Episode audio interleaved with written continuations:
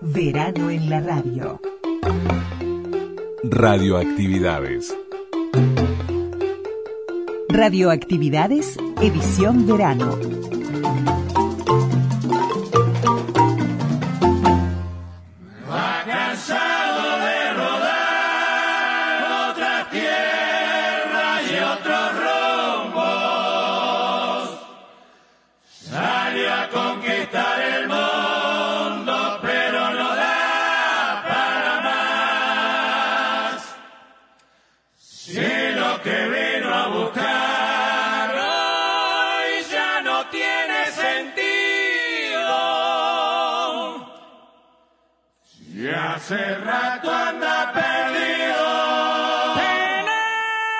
Y comenzamos el programa de hoy con cuatro en línea pal roque.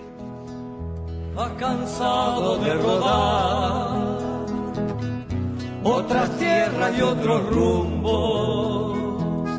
Salió a conquistar el mundo, pero no da para más. Si lo que vino a buscar hoy ya no tiene sentido, si hace rato anda perdido, penando por regresar. Se le fue otra Navidad, Un nuevo lanzamiento de los cuatro en línea, ¿no? Este cuarteto impresionante de la canción burguera en memoria de Roque Pérez. Y, vale la pena referirnos mientras escuchamos esta canción. Y hay una anécdota que, que hace que, que Pal Roque tenga sentido y, y vale la pena compartirla. A los murgueros, sobre todo a los veteranos, no les gustan mucho los desfiles. Hasta le molestan un poco los ensayos de puesta en escena, el tener que parar de cantar para repasar movimientos y tirar pasitos, para aprenderse las coreografías. En esas discusiones se estaba en la murga aquella vez. Era el ensayo previo al día del desfile oficial. Y entonces Esteban, el director y arreglador de la murga, en un arranque motivacional para bajarle los decibeles al malestar, contó la anécdota de Roque. Contó de la vez que Roque, murguero de ley sí los hay, se encontraba en Toronto, Canadá, y dijo que por esos días en Uruguay en Montevideo estaba empezando el carnaval. Y Roque, que estaba más solo que nunca, congelado de frío, de nostalgia y de rebelde uruguayés, Roque, que andaba solo en medio de la nieve, que no podía más de tristeza, se abrigó bien y decidió arrancar solo, a la misma hora en que por 18 de julio arrancaba el desfile, solo por el medio de la nieve, cantando y desfilando solo, un único y conmovido murguista solo, desfilando, sosteniendo porfiadamente aquel ritual.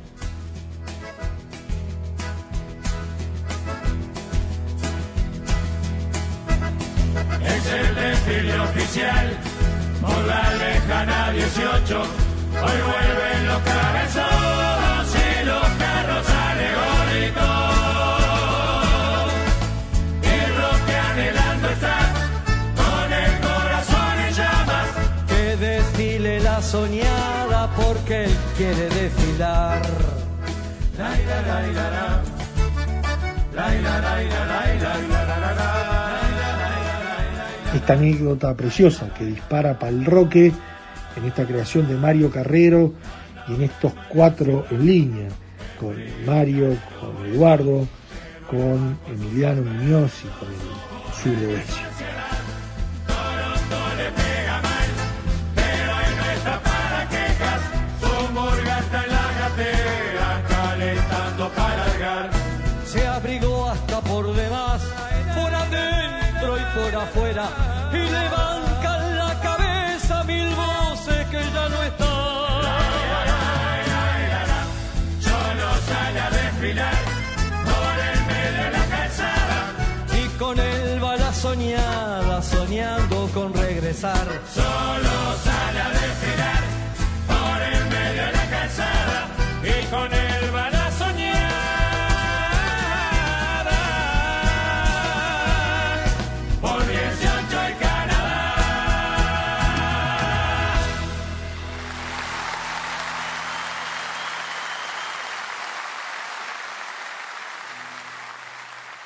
Mario Carrero floridense. o sea, tenemos además hoy otro floridense que es Marciano Durán, que nos va a hablar un poco allí del relato de fútbol y, de sus vivencias también vinculados a, transmisiones de fútbol. Le damos la bienvenida a Radioactividades. Fue larga esta introducción y es un gusto escuchar este, esta nuevo, este nuevo tema de, de los cuatro en línea, ¿no? Y bueno, y es tiempo entonces de darles el saludo de parte de Luis Ignacio Moreira Lula, Daniel Ayala, quienes hacemos radioactividades, y de comenzar en sí el programa recordándoles que estamos en los 1050 de la onda media por Radio Uruguay y los 94.7 de la frecuencia modulada a las 12, más las radios en el interior y su red, la red de las radios públicas, y a las 20 horas estamos en Radio Cultura recordándoles que a las 6 de la mañana está la edición especial con lo mejor de radioactividades de la semana también por Radio Cultura, recordándoles el portal de los medios públicos. ha cansado de rodar otras tierras y otros rumbos. Salió a conquistar el mundo, pero no da para más.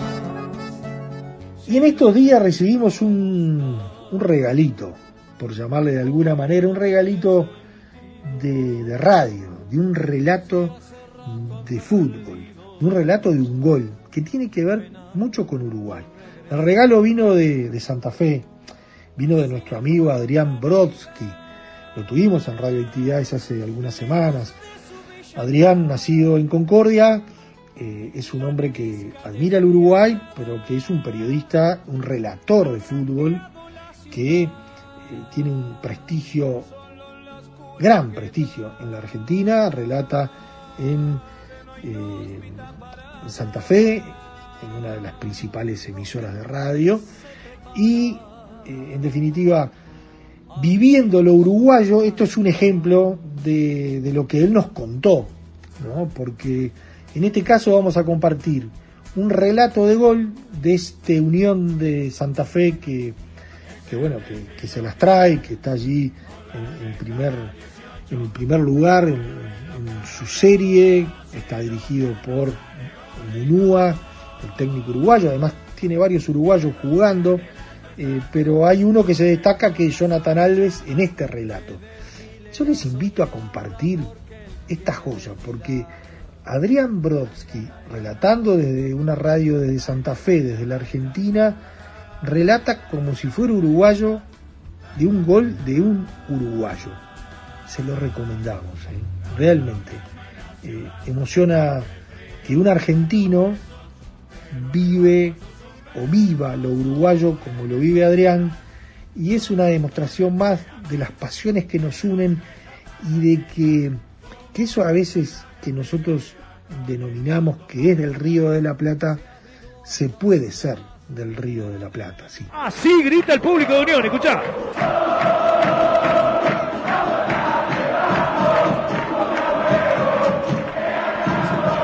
Y si sos futbolista y si tenés la rojiblanca pegada en el pecho, ¿cómo no correr un poquito más cuando te gritan así todas estas basalmas?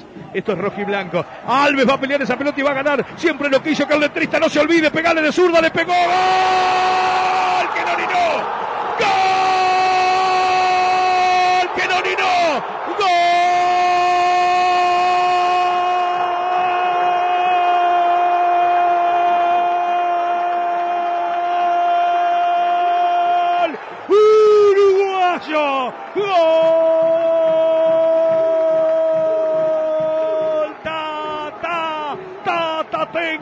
Todo del uruguayo, todo del loquillo Alves, todo de Jonathan, que peleó, que guapeó, que fue al área y que le pegó contra el palo derecho. Uruguayo, un gol para escribir con todas las letras. Un gol para homenajear al enorme Jaime Ross.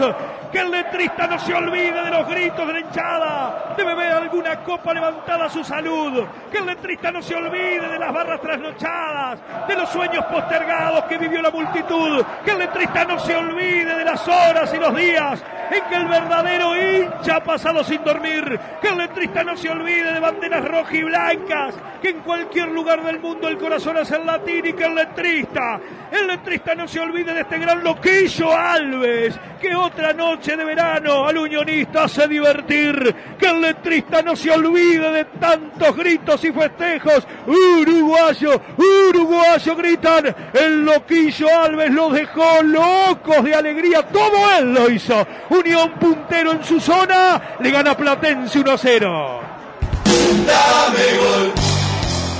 Era Adrián Brodsky en este gol de Unión de Santa Fe de Jonathan Alves, de este uruguayo que, que bueno, que quedó allí en este relato tan especial de fútbol. Facebook, Radioactividades. Facebook, Radioactividades. Twitter, Twitter, arroba reactividades. arroba reactividades. Y bueno, y en este programa de hoy desfilaron varios amigos. Hablábamos de Mario Carrero, estuvieron los cuatro en línea, tuvimos a Adrián Brodsky en, en el primer bloque. Ahora, para completar el panorama, tenemos a Marciano Durán. Marciano que un floridense de lujo, que vive en Maldonado hace mucho tiempo, que nunca dejó de ser floridense, pero que tiene un talento y, y una creatividad como pocos. Muchos lo conocerán por, por sus crónicas, por sus crónicas marcianas, por sus crónicas en internet, en las redes, sus vivos por Facebook y demás, pero bueno, tiene muy presente sus libros, ¿no? El, Código Blanes, ni que hablar. Marciano 2x3 aparece por radioactividades y en este caso lo convocamos para, para, un, para hablar de, del fútbol, de los relatos de fútbol, de, de, de también de, de, cómo él se incorporó a, a esa cuestión de, de, estar en transmisiones de fútbol. Así que el gusto de recibir nuevamente en radioactividades al queridísimo Marciano Durán que maneja la puerta del área, intenta gambetear, domina el acorazado, sigue Bogosian, toco para hacer el centro medio, todo Ríos, el segundo Bogosian, gol, gol,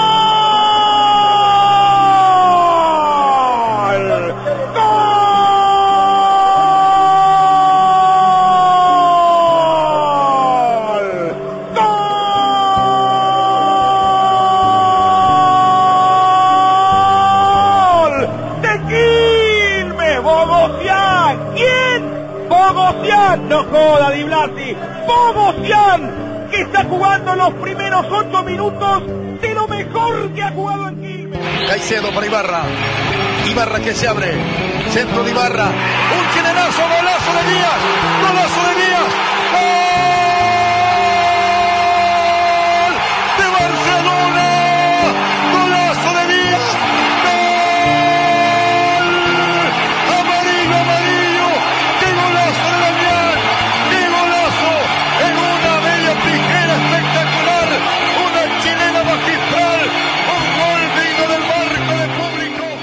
La posibilidad de dejarla abierta era justamente tratar de que alguien pudiera encontrar una mejor explicación que esta del multiempleo.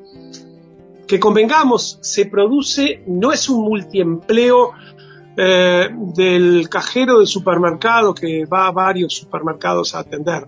O sea, no es un tema de multiempleo por cuestiones económicas, es el multiempleo que da eh, la notoriedad, la fama, el manejo de la palabra, el saber expresarse tan bien sobre los distintos temas, el condensar conceptos en muy pocos minutos, esa práctica que después de sacada de un partido de fútbol da tanto resultado en otras áreas, yo creo que eh, el multiempleo es lo que termina definiendo estas, eh, estos contagios. Cuando alguno de los amigos decía, oh, papá, papá, pero yo conozco otras profesiones eh, donde se murió más gente. Sí, sí, claro, pero famosos, digo yo.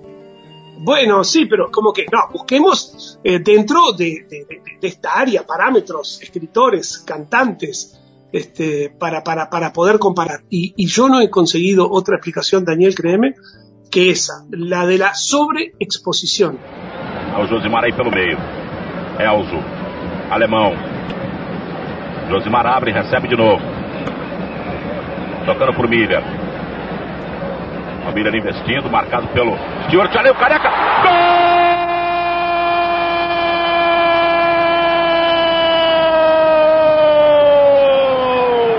do Brasil! Que gol bonito! Que gol bonito! O cruzamento do Miller. Ele ficou caído, tá caído o Miller. Arrebentaram a perna do Miller, mas o cruzamento saiu perfeito. A conclusão do Careca também. Linda, linda. Gol do Brasil, Careca, camisa número 9, aos 15 minutos. Primeiro tempo de jogo, Careca escreve agora no placar do Estádio Jalisco em Guadalajara. Brasil 1, Irlanda 0. Y buscaste y buscaste mucho porque anduviste por, por, muchos países de, de toda América, ¿no? Y, en especial países, acá coinciden eh, al- algunos países que tuvieron un impacto enorme en la pandemia, ¿no? Por ejemplo, Colombia, bueno, Perú, eh, prácticamente no se salvó eh, país, no se salvó país de América, pero Perú, Colombia, Perú en particular, fue un país que sufrió mucho, Paraguay en su momento, bueno, que hablar Brasil, pero Brasil quizás se nos escape porque Brasil es mucho más grande y, conocemos menos o es muy difícil conseguir información. Pero además, allí aparecen relatores de mucha fama de gran impacto, o sea, no, son relatores que no estaban vigentes, que son veteranos y que ya están retirados. Eh, eh, eh, son tipos que estaban laburando, ¿no? Yo creo que ese es un dato. No, no estamos hablando de, personas que no se conocen, estamos hablando de estrellas que causaron conmoción en cada uno de, las, de, los países. Vos decías, buscaste mucho, y de hecho alguien me comentó, dice, uy, qué investigación tremenda. No, la verdad es que no. La verdad que no. La verdad es que visto eh, esa coincidencia de Sonsol Viale primero, de Víctor Hugo Ríos después, de, de Araujo después, fue simplemente colocar en el buscador de Google relator de fútbol contagiado o muerto por COVID y que llovieran este, en la búsqueda decenas y decenas de casos de distintos países. Simplemente lo que había que hacer era, confirmar si efectivamente este, eh, eh, era, eran muertos o contagiados de COVID. Y efectivamente, eh, encontrarte con un mensaje y otro atrás de otro, uno atrás de otro de, de- de- de- gente dolida, de, de escuchas que lo siguieron durante muchos años, da la magnitud de cómo pegó en esta área este- esta enfermedad, ¿no?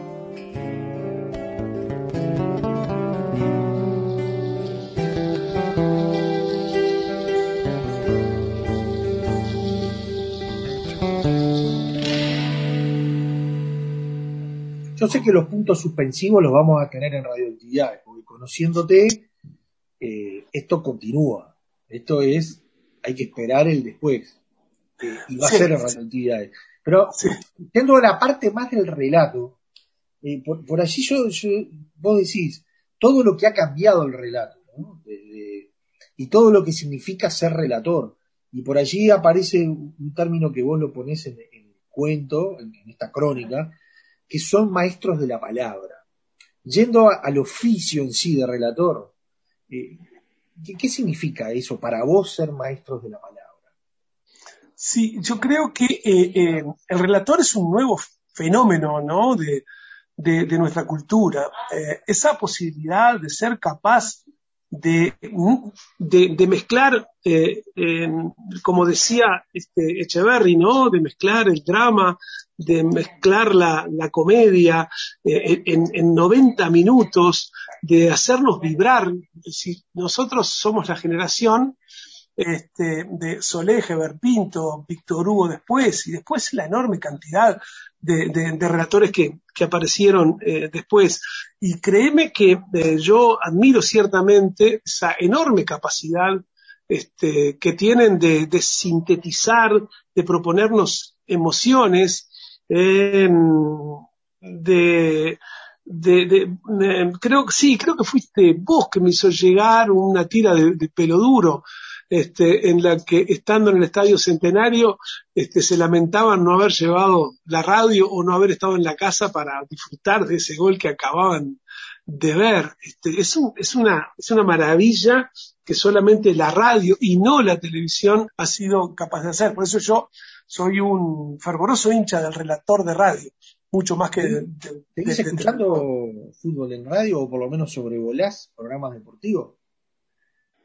todos, todos, absolutamente todos. Los que estaban en la casa, este, Deportivo Uruguay, este, en- en- bueno, la gente, los colegas de, de, de este, de Oriental, los colegas, eh, básicamente mi gusto, mis preferencias relatores tienen que ver con con este con el equipo de con el equipo del profe Piñairúa, con el equipo de la Oriental, este el espectador, este digo soy Max- soy Máximo, Máximo se va a poner contento porque Máximo, Máximo, yo, yo, eh, con Máximo de radioactividades. Así que di- disfruto mucho del relato de, de Máximo y creo que ando ahí, yo te diría que ando ahí, ando entre Máximo y este y, y Álvaro, mm, por ahí me voy moviendo, pero bueno, está la gente también ahora de Martín, este Tincho Rodríguez, o sea, eh, o sea, Uruguay sigue relatores. Cuando decíamos ahí que exportamos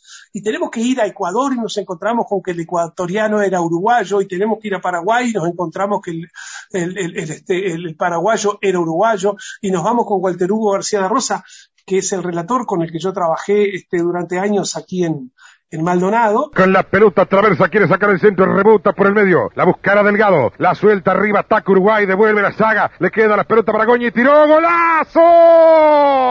¡Gol!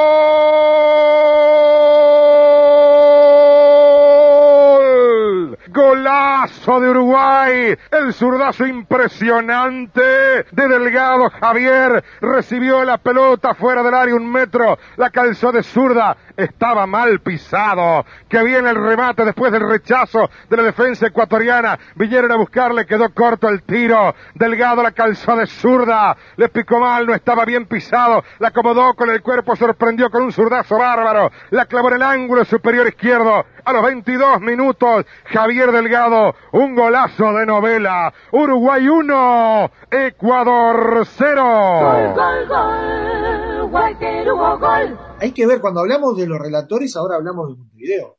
Pero si hacemos un censo en las radios del interior, está, ahora en esto de la pandemia ha roto todo, pero en- en- en- volviendo a la normalidad o en la previa, en aquella normalidad vieja, eh, ¿cuántos relatores de fútbol un fin de semana están activamente participando en todo en todo el país? ¿no? Porque además, no solamente en las capitales departamentales, en las localidades más chiquitas donde hay una radio comunitaria, allí están transmitiendo el partido de ese lugar. También, y los polifuncionales, ¿no? Que se meten con el fútbol y con el básquetbol y con los raíz y con las carreras de ciclismo, ¿no? Sin duda. Si uno va por departamento, solamente pensar, eh, para nosotros, este, en lo personal, la referencia de Valentín Arimendi Gordon es tremenda. Era, era la voz del sur para, para, para nosotros. Después lo siguió eh, Rubén Mario, pero todo el interior ha tenido. Yo recuerdo relatores de San José, recuerdo relatores de Rocha, recuerdo relatores de Tacuarembó especialmente, este, que, a los que seguíamos, que después llegaron a, a- a- Montevideo. Walter Hugo García Rosa era un artiguense radicado en Piriápolis, con quien comenzamos a trabajar acá este, en RBC del Este. Yo había estado en Radio Maldonado primero, pero ese equipo, que era un equipo este, que tuvo después en Álvaro Recoba la, la, la, la- suplencia, digamos, fue quien cubrió a, este, a Walter Hugo.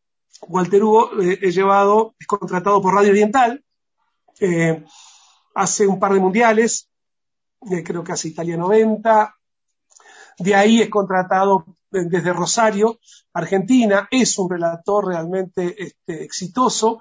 Eh, bueno, de hecho, él, él, él, nos escribía el otro día, decía, ayer murió Rubén Rojas, ¿no? que no está en la, en la crónica que yo he escrito, un excelente periodista deportivo en La Paz, Bolivia, y yo aquí gambeteando coronavirus.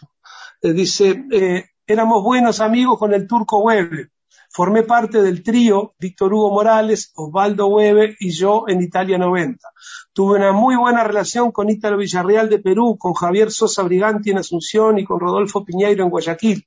Y con Rubén Rojas, que partió ayer. Siempre lo cargaba. Cuando te mueras vas a llegar más rápido al cielo. Vivía en La Paz a 3.500 metros de altura.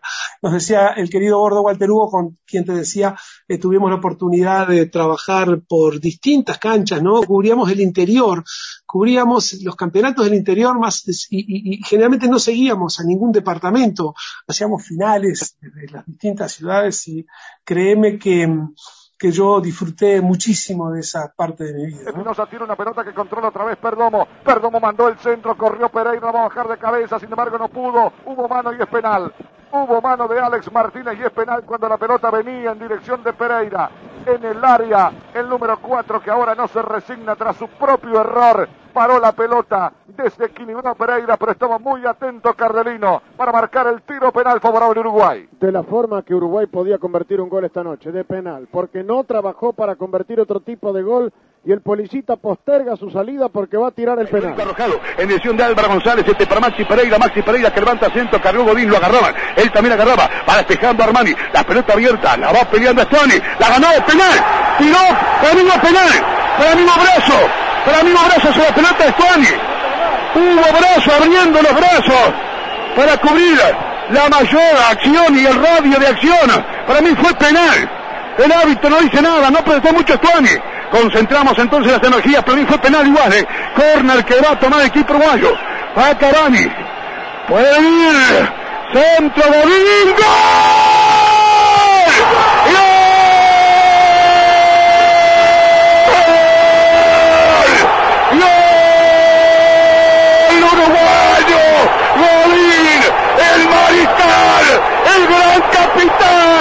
¡Sentate tranquilo, Lugano!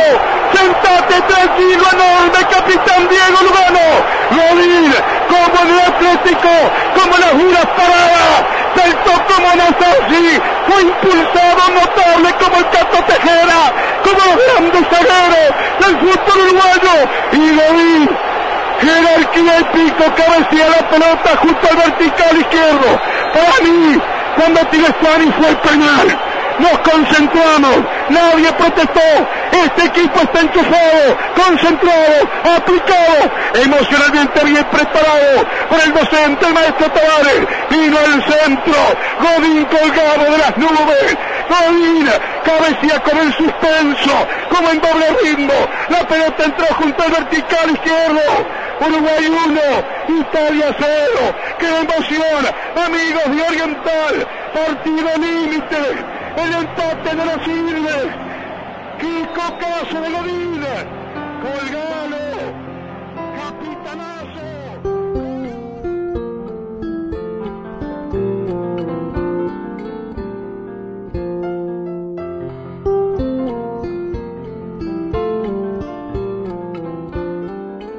¿Y qué hacía Marciano en la transmisión? Bu- Bueno, primero los apuntes de Marciano Durán eran es el nacimiento de las crónicas, o sea, vinculábamos un tema extra fútbol con el partido.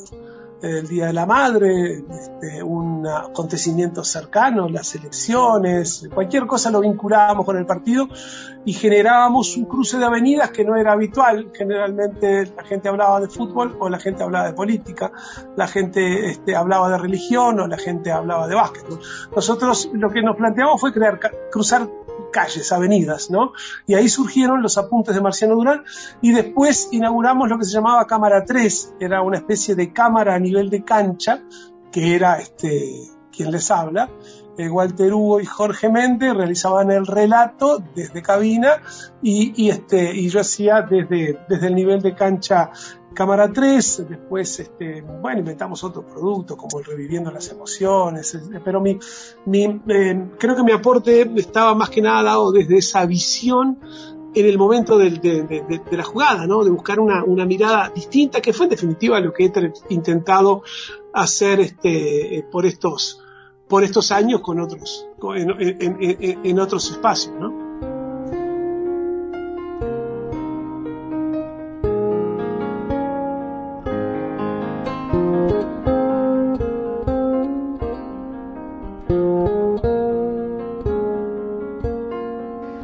Marciano Durán en Radioactividades.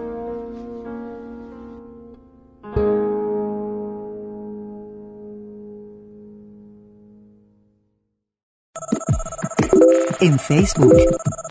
Radioactividades. Radioactividades. Contenidos, adelantos y noticias.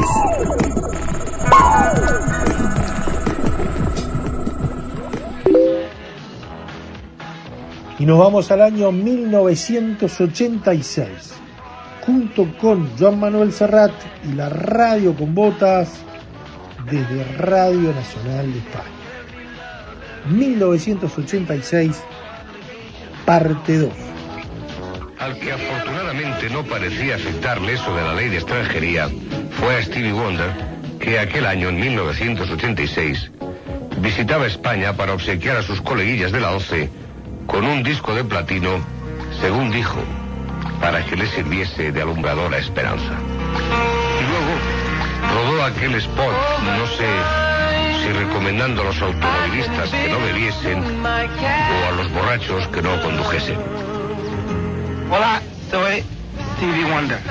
Recuerda mi canción. Si bebes, no conduzcas. Recuerda, si bebes, no conduzcas.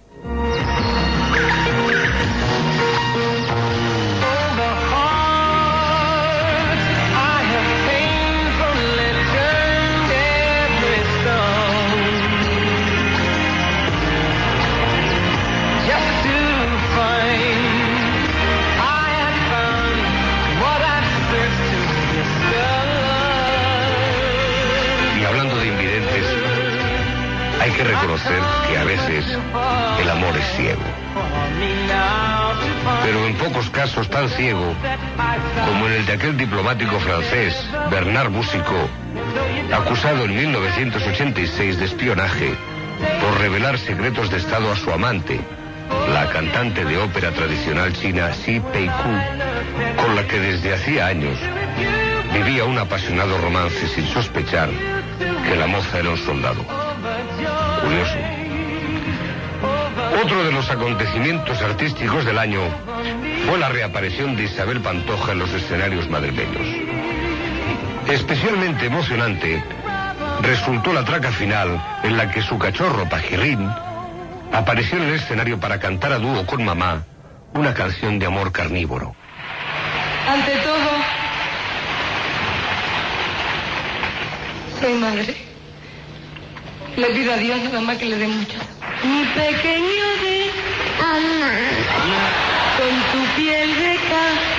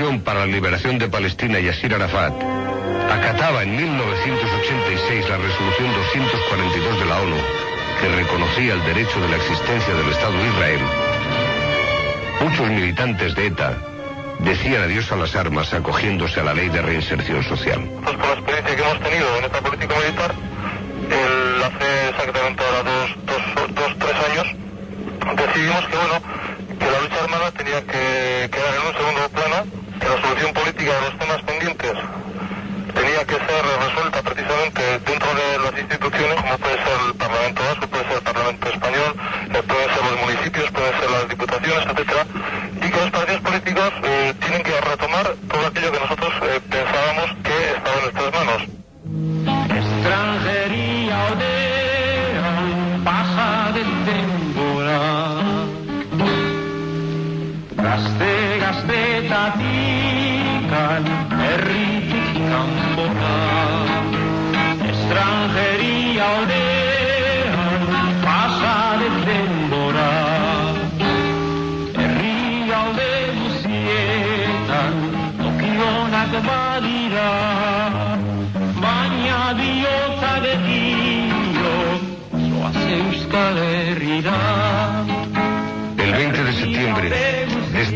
1986, más de un centenar de exetarras, junto a millares de manifestantes, condenaban el asesinato de María Dolores González Cataraín, Yoyes. Su muerte fue la advertencia de ETA militar a los que abandonaban la organización. Yoyes había cometido un error, pensar que era libre y que podía decidir su futuro. Pero el terrorismo no era en 1986 una exclusión de los más destacados defensores de la causa de los derechos humanos.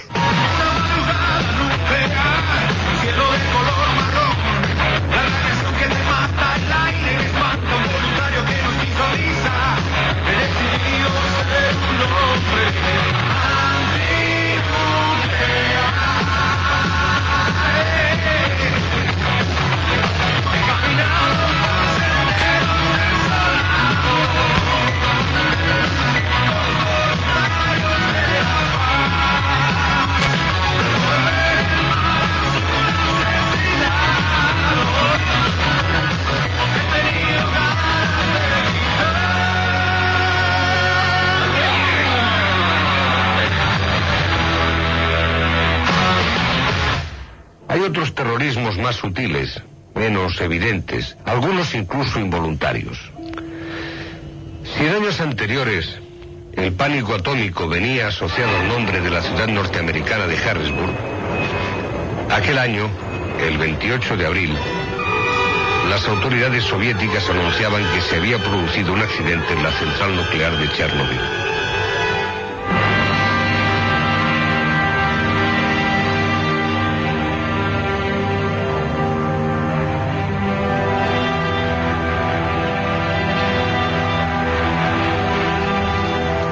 El año 1921, Lenin declaraba que el socialismo en Rusia descansaba sobre dos pilares, el poder de los soviets y la electrificación del país. Para Lenin, como para muchos, el atraso político y el atraso tecnológico de Rusia son dos caras de la misma medalla. Seis décadas más tarde, en la madrugada del 26 de abril de 1986, un camarada ingeniero advierte algunos fallos alarmantes en el funcionamiento del reactor nuclear de Chernobyl. Los contadores reflejan unas emanaciones que no presagian nada bueno. El camarada ingeniero es un científico altamente cualificado y sabe que el privilegio de haber presenciado este acontecimiento histórico puede dañar gravemente su salud. Esto, en última instancia, es lo de menos. El camarada ingeniero es un hombre de ideas rectas y sabe que las emanaciones tóxicas van a llenar el país de radioactividad y de algo más nocivo aún, la duda. Recuerda haber leído en una publicación reciente que la juventud de hoy día, acostumbrada a la vida cómoda, a tenerlo todo resuelto sin esfuerzo, se ha vuelto escéptica y nihilista. Ha perdido la entereza y la moral. Y sin entereza y sin moral, no hay forma de asimilar la inoperancia del sistema. Las columnas sobre las que Lenin quería sustentar su sueño se desmoronan. El accidente de Chernobyl se ha producido en circunstancias bochornosas que las autoridades tratarán de ocultar con igual ineficacia. La central llevaba dos años funcionando y todavía carecía de un sistema adecuado de seguridad. Luego, la instalación de este sistema de seguridad se ha hecho de un modo tan chapucero que ha provocado precisamente la catástrofe que debía evitar. Y ahora ya no tiene remedio. Ahora ya nada tiene remedio. El miedo, la incompetencia y la arteriosclerosis de la burocracia harán que las consecuencias graves del accidente se conviertan en consecuencias gravísimas. Para evitar el pánico y el descrédito, cientos de miles de personas que deberían ser evacuadas no serán evacuadas y quedarán expuestas a los efectos de la radiación. Aún hoy, cinco años más tarde, cientos de miles de personas siguen viviendo en zonas afectadas por la radioactividad, ingiriendo alimentos contaminados y bebiendo agua contaminada. El costo de las operaciones de saneamiento superará la inversión realizada hasta el momento en todas las plantas nucleares de la Unión Soviética, un gasto que puede partir la débil columna vertebral de la economía soviética. Las consecuencias ambientales del desastre a largo plazo todavía están por ver. Las consecuencias políticas para la Unión Soviética, para los demás países socialistas y para el resto del mundo ya se han dejado ver. Mientras tanto, el reactor nuclear ha sido aislado en una esfera de hormigón dentro de la cual continúa su lenta combustión, ciego y sordo, ajeno a todo. Y así seguirá, según afirman los científicos, durante más de 20.000 años.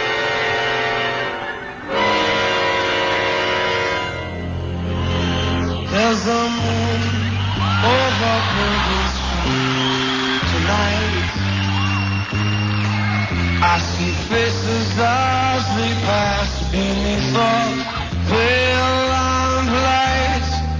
I've no choice but to follow that call. The bright lights, the people, and the moon and all. I pray every day to be strong.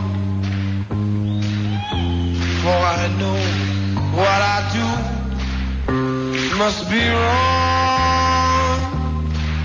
Oh, you'll never see my shame or hear the sound. La radio con botas de Joan Manuel Serrat, siempre en Radioactividades.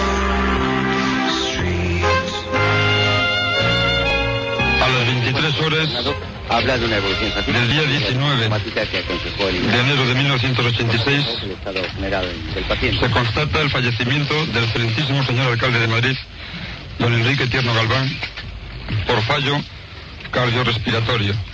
A veces el destino es caprichoso y otras veces es cruel, tremendamente cruel. El mejor alcalde de Madrid el mejor alcalde de España, el viejo profesor, el maestro de tantos y tantos de nosotros, descansa ya en paz.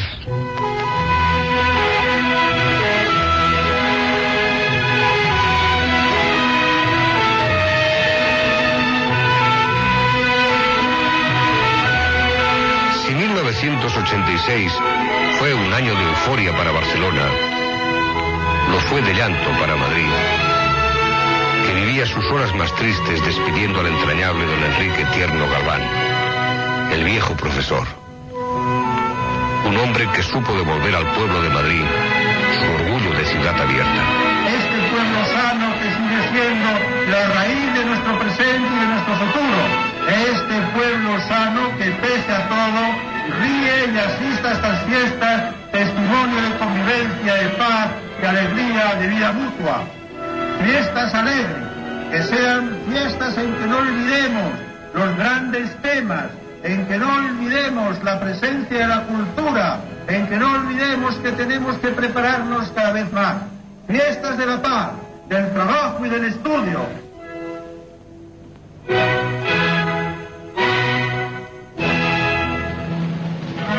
Juan Barranco, su sucesor, se despedía así del maestro. Es menester, triste y doloroso menester, decirle adiós. Son fiestas de paz. Adiós, alcalde. Pero también le decimos que cuando veamos los patos del Manzanares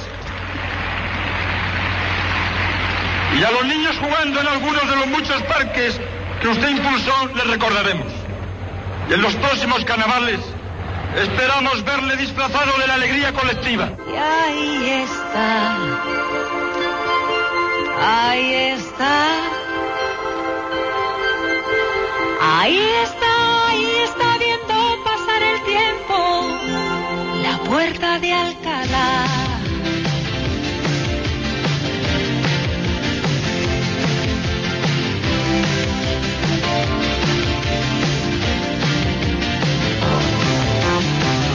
Mañana fría llegó Carlos III con aire insigne se quitó el sombrero muy lentamente bajó de su caballo con voz profunda le dijo a su lacayo ahí está la puerta de Alcalá. Ahí está ahí está viendo pasar el tiempo. La puerta de Alcalá. Aquel año pasaron otras muchas cosas. Claro, aquí siempre nos dejamos algunas. Ocurrió, por ejemplo, el desastre del Challenger, que estalló a los 74 segundos de vuelo con siete tripulantes a bordo. Y también los sangrientos motines en las cárceles del Perú y la catástrofe del Rin.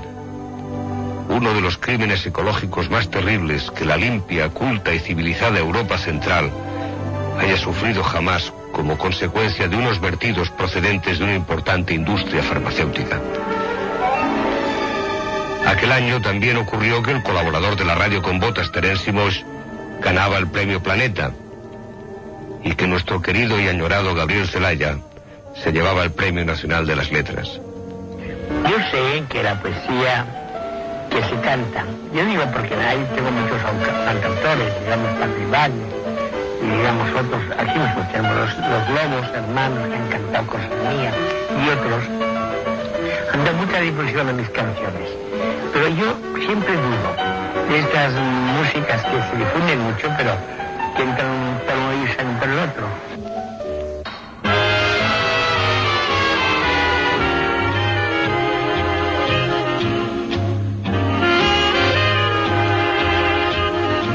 Se nos murieron músicos como Benny Goodman,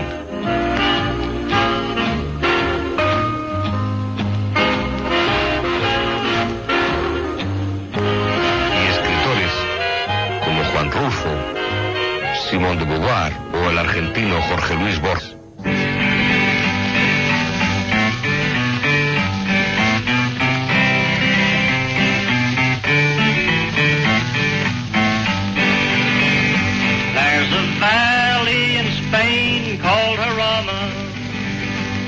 It's a place that we all know so well. And it's there that we fought against the fascists. And we saw a peaceful valley turn to hell. From this valley they say that we're going. Y nosotros en 1986 recibíamos emocionados a los supervivientes de las brigadas internacionales que combatieron en la guerra civil al lado del gobierno constitucional de la República. Volvieron para abrazarse con sus compañeros, hoy en paz y en democracia. La radio con botas les envía desde aquí nuestro eterno recuerdo y un agradecido beso.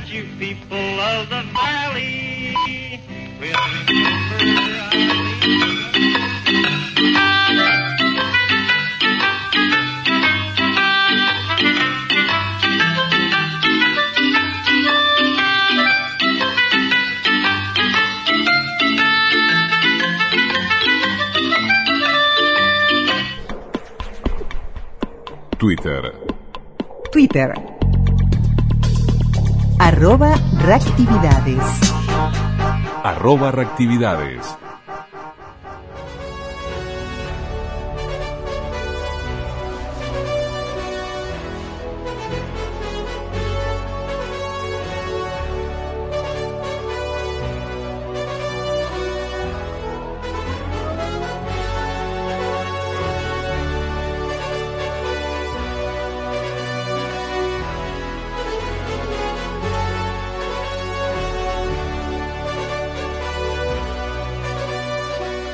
Y nos vamos con Europa, la cuenta final.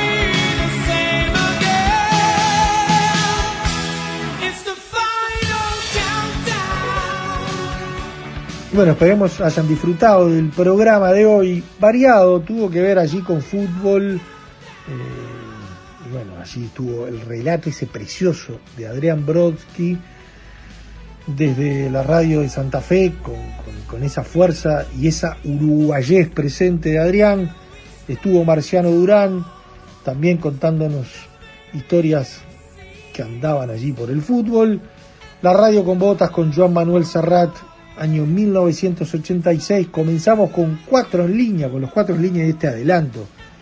Pal Roque, en este nuevo trabajo de estos grandes de la música uruguaya.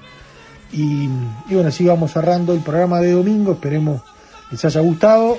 Trabajaremos en la semana con Lula para que el próximo sábado y domingo a las 12 por Radio Uruguay, a las 20 por Radio Cultura, estemos juntos en las radios públicas. Les recordamos nuestras redes, tanto en Facebook como en Twitter, durante toda la semana, contenidos, historias, efemérides, bueno, el archivo, distintos sonidos y los programas de radioactividades allí presentes. Les enviamos un gran abrazo y que pasen una muy buena semana. Chau, chau.